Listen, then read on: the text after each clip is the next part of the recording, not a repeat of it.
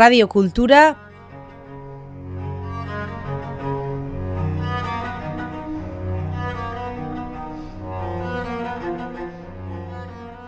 puntu eus.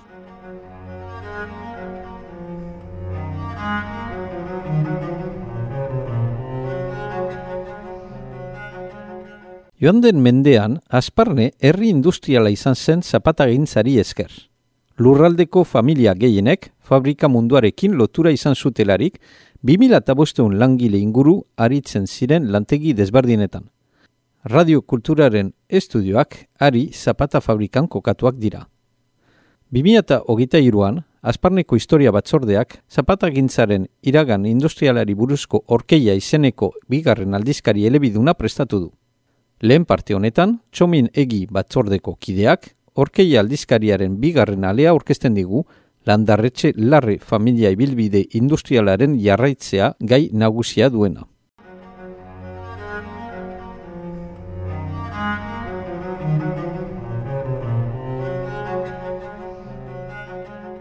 Alde batetik entxeatzen gira gu gai horren inguruan biltzen alditugun uh, lekukotasun iturri guzien uh, pixkanaka pixkanaka biltzea eta sailkatzea. Eta demora berean gauza batzu hasia ditugu lantzen eta ikertzen. Eta errandugu demora berean merezidu horrek ahal duguna, ahal duguna eta behar diren muga eta prekozone guziekin hori publikoki agertzea.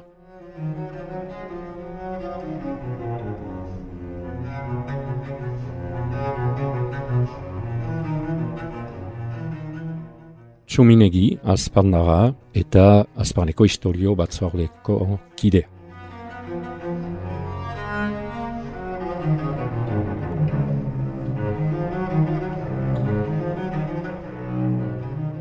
Gure aitzinekoek eta uh, lan handia egin dute azpaneko hanbat dokumentu, artxiba eta sailkatzeko, biltzeko eta guzi eta lan batzu, ikerketa lan batzu eraman dituzte gai bati buruz edo besteari buruz, baina egia egan dola bizpairu urte orai erabaki ginuen uh, gure lan taldea, gaurko lan taldean, merezi zuela haintxego ere, azparnek ezagutu zuen, mende batez ezagutu zuen bizi industrial horren inguruan eta intzuzen eh, zapatagintzaren inguruan edo zapatagintzari buruz eh, merezi zuela eh, funtsesko ikerketa lan baten abiatzea.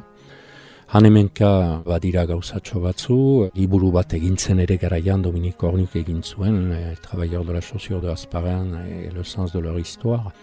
Baina uste izan dugu merezi zuela lan horrek uh, barnatzea, sakontzea, ahalaz beste oinarrizko dokumentu batzu ere eskuratzea, iturriak ere nun lantzen aldiren gauza horien, nun atxemaiten aldiren historioaren inguruko hanbat uh, artxiba, dokumentu, lekukotasun eta horien guzien pixkanaka-pixkanaka biltzea. Beraz, lan hortan hasi gira egia jana.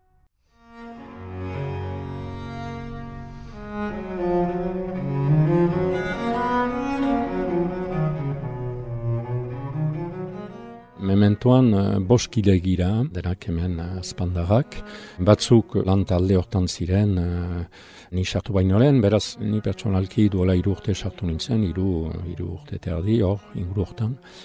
Eta hain zuzen, gai hori dagokionez, zapata gintzaren gai hori dagokionez, izan zen, gau bat oso berezia hor, uh, ostatu batean, izan zen lan baten, eta gai honen inguruan, Euskal Kultura Erakundeak eraman zuen zapatari proiektu horren uh, karietara izan zen horrelako mintzaldi bat, presentapen bat, eta oso berezia izan zen gau hori, zeren uh, norazpeitan txio batzu ere izan ziren jende batzuen artean, uh, Horko mintzaldiak ere agotu zituen, pentsatzen dut, garai bateko oiartzun minberatsuak edolako gauza batzu.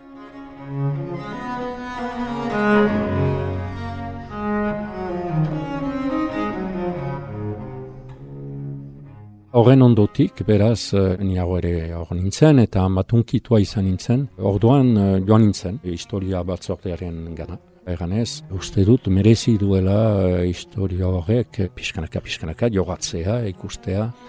Ez bakarrik gelditzea horrelako betiko nolazpeit trauma baten inguruan, baina merezi zuela pixkanaka-pixkanaka gertzea, esusen ze pasatu zen, Ez baita bakarrik labur biltzen historio hori e, zapatein gintzaren porrotaren inguruan, baina mende bat baino gehiago iraunduen historia da azparnen, eta azparne egin duena.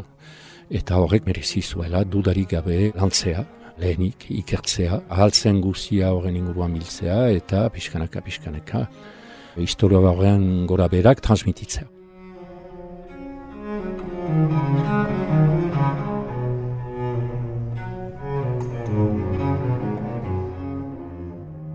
Oskide gira beraz, labor biltzeko, eta hain zuzen, historia batzordea hasi zen largoita seiz azpi urte, jonden mendean, eh, mila behatzion largoita seiz azpi urte horietan, Eta hain zuzen, orduko erriko etxeak, azpaneko erriko etxeak, galdeginik, orduko aditu batzueri, eta hor izan ziren, uh, jende ezagunak orduan, eh, Pierre Ipui, Etxeberri, Bordato, uh, Madame Grosjean, Grosjean handerea, eta beste bat, eta Soar handerea. Eta horiek izan ziren talde horren uh, lehen uh, partaideak. Eta izi lana egin zuten, eta hori udaletxeak, azpaneko erriko etxeak galdeginik, Azparneko erriko etxan ziren artxibak, artxibat egi publikoak eta zirenak pixka bat barreatuak eta zoko omoko batzuetan, eta horien biltzeko eta sailkatzeko. Eta hola hasi zen talde hori. Ez bat ere aditu batzuekin, baina historia zale batzuen inguruan eta tokiko historia lantzeko hain zuzen. Eta gero, bide egin dute, beste batzu sartu dira, eta bait aldean, eh, hor direnak, amat urtetan, dira Marijo Vigie eta Beñatzu Buru, gero nerekin mm, batera sartu ziren hor Marie-Françoise Duruti eta Xavier Lar. Eta mementoan, boskide gira, beraz, hasia dugun horren eramaiteko.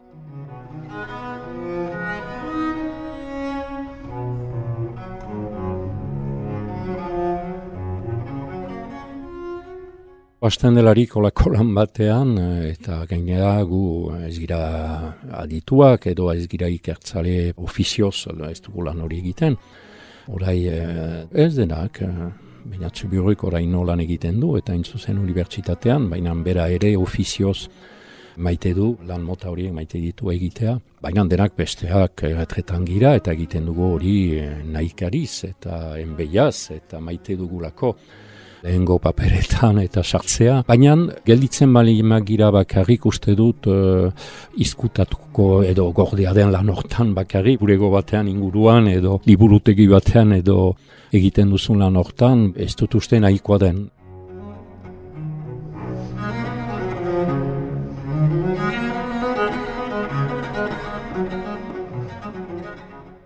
Laster, erabaki dugu, uh, jazetik, nola speit lehen aurkikuntzen uh, agertzea publikoki. Bistan da, hasia dugun lana luzerako, epe luzerako lana da. Ez dakigun noratera mangenen gaituen, haintxegur. Eta dudarik gabe, zaintxegur, dudarik gabe gure ondotik ere nahi interesatuko direnak edo interesaukanen dutenak lan hori segitzeko egin beharko dute. Baina alde batetik entxeatzen gira gu gai horren inguruan biltzena alditugun uh, lekukotasun iturri guzien uh, pixkanaka pixkanaka biltzea eta sailkatzea. Eta demora berean gauza batzu hasia ditugu lantzen eta ikertzen. Eta errandugu demora berean merezidu horrek ahal duguna, ahal duguna eta behar diren muga eta prekozone guziekin hori publikoki agertzea.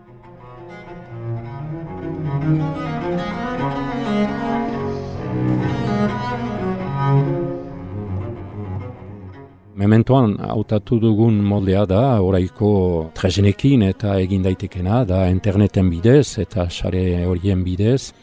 Beraz, agerkari bat, baina bakarrik agertzen dena molde horretan, eh? PDF moduan agertzen duguna, bai euskaraz eta bai frantsesez hori hedatzea eta zabaltzea. Eh? Deitu dugu orkeia, orkeia ez dugu nola nahi hautatu izen hori, orkeia zen eta zapetintzana izan direnak badakite hori agasongi.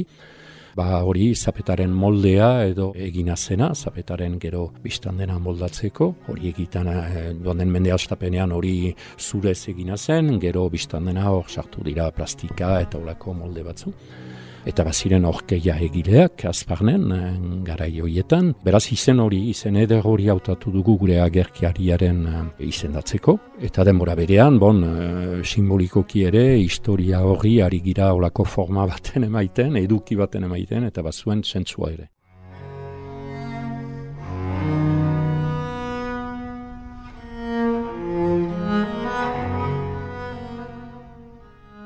Jazatera dugu lehena, oita bi hori aldeko beraz agerkaria, eta orten, errandugu urtean bat mementoan egin nola agertu. Ebe, ikusten duzu ez dugula hartu ere lan molde ikaragarria, animaleko abiadurarekin, hori ez baita ere egiten ahal uh, oin fite, eta um, bestalde batetik, ala, beraz urtean behin ale bat ateratzea, eta urtean hain zuzen bigarrena atera berri dugu.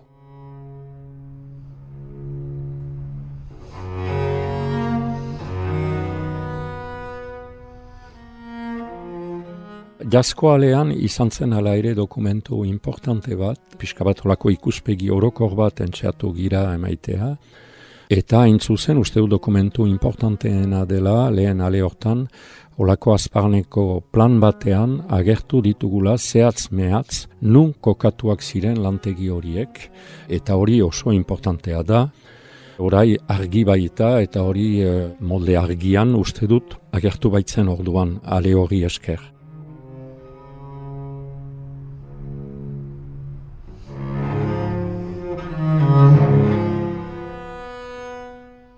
Aldiunetan zentratu gira lantegi baten, eta hain zuzen historia luzea izan duen lantegia, mende bateko historia hain zuzen, izan duen lantegi baten uh, ibilbidean. Eta hori agazoin uh, simple eta beharrezkoa zen uh, agazoin baten gatik, ondokoek, familiak, atxiki baititu eta babestu lantegi horren gora beherak azaltzen dituen dokumentu guziak bai eh, lantegiko antolakuntza, bai eh, lantegia berretu zelarik planoak, eh, bai langileen zerrendak, kaier desberdinak, nun markatuak diren hilabete sariak, letrak, letra hainitz eta guzi.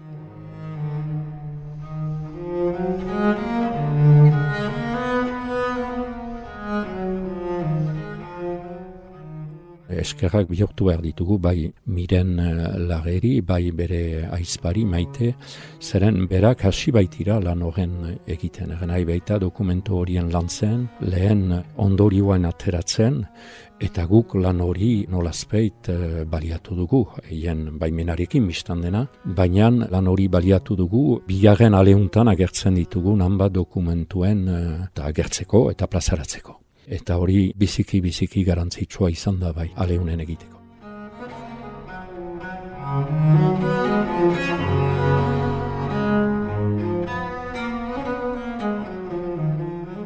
Radio Kultura